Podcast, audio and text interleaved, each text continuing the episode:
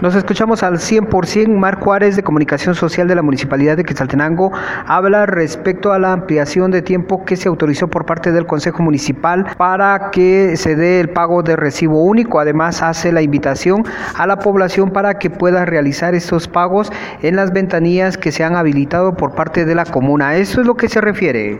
Por disposición de las autoridades municipales y a través de la Dirección de Administración Financiera Municipal, le comunicamos a los vecinos quetzaltecos y a los usuarios de los servicios eh, municipales que el recibo único eh, de servicios municipales en donde se incluye el pago del servicio de energía eléctrica vigente y con fecha de vencimiento 3 de diciembre.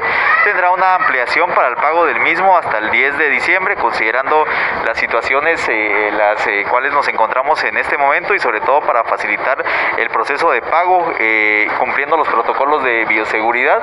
Por lo tanto estamos haciendo el llamado y comunicando a los vecinos quetzaltecos para que lo puedan tomar en consideración que podrán realizar el pago de este recibo hasta el 10 de diciembre sin ningún tipo de inconveniente en las agencias de Banco Inmobiliario y Banco Industrial del municipio de Quetzaltenango, así como en las ventanillas habilitadas en el Palacio Municipal, en la empresa eléctrica municipal de Quetzaltenango y en la empresa municipal Aguas de Xerajú, reiterando esta información eh, debido a que todavía eh, se ha captado muy pocos usuarios en estas ventanillas y entendiendo que es una opción que tienen para poder facilitar el pago, eh, en este caso los usuarios evitando las eh, filas que puedan eh, generarse en algunas agencias bancarias en particular. ¿Los horarios de atención de estas ventanillas?